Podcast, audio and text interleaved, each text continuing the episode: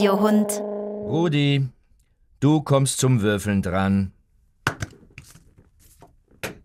Rudi, oh, würfel nicht immer so wild stürmisch. Dauernd flutscht dir der Würfel vom Tisch. Sanfter musst du würfeln. Ich hol ihn ja schon. Wo ist er denn hin?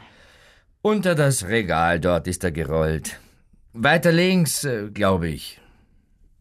Hab ihn schon. Ah, toll, einen Sechser habe ich gewürfelt. Oh, oh, nein, nein, nein, nein, nein, nein. Du würfelst jetzt schön noch einmal. Eh, wer einen Sechser hat, darf noch einmal würfeln. Ein Sechser unter dem Regal gilt nicht. Würfel so, dass der Würfel nicht vom Tisch fällt. Das war nicht gewürfelt, das war hingelegt. Würfel ordentlich. Drei. He, da ist ein Mandel gestanden. Mit drei kommt es hierher. Sowas von kleinlich. Sechs. Und zwei macht acht. Eins, zwei, drei, vier, fünf, sechs, sieben, acht. Sorry, Rudi. Draußen bist. Rudi, sag mal, bist du plemplem? Nur weil dich der Tonmeister rausgeworfen hat, hast du das ganze Spiel vom Tisch? Beim nächsten Wurf wäre ich im Stall gewesen.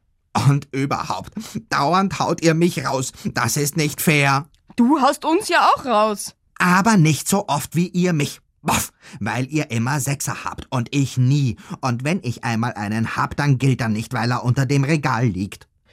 Du kannst einfach nicht verlieren. Du musst verlieren lernen. Ich will nicht verlieren lernen. Boff, ich will gewinnen lernen. Mensch, ärgere dich nicht, ist ein Glücksspiel. Da ist Gewinnen doch reiner Zufall. Und wieso habt ihr immer die glücklichen Zufälle und ich nie? Pappalapapp. Vorgestern, wie du mit der Renate gespielt hast, hast du doch dauernd Sechser gewürfelt und zweimal gewonnen. Ja, weil die Renate nicht so kleinlich ist wie ihr. Die lässt auch alle gewürfelten Sechser gelten, die unter dem Regal gelandet sind. Hm, hat sie mal nachgeschaut, ob unter dem Regal tatsächlich immer Sechser gewesen sind? Nein, weil erstens ist sie nicht so misstrauisch wie ihr und zweitens hat sie einen Hexenschuss und kann sich nicht bücken. Sag mal, Rudi, für wie blöd hältst du uns eigentlich?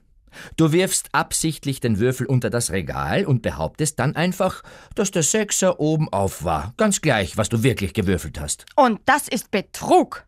Nein, weil ich schau ja selber nicht hin. Ich strecke nur die Pfote und das Regal und denk mir, dass ich ein Glückspilz bin und sicher einen Sechser gewürfelt habe. Das ist kein Betrug, das ist höchstens ein Irrtum.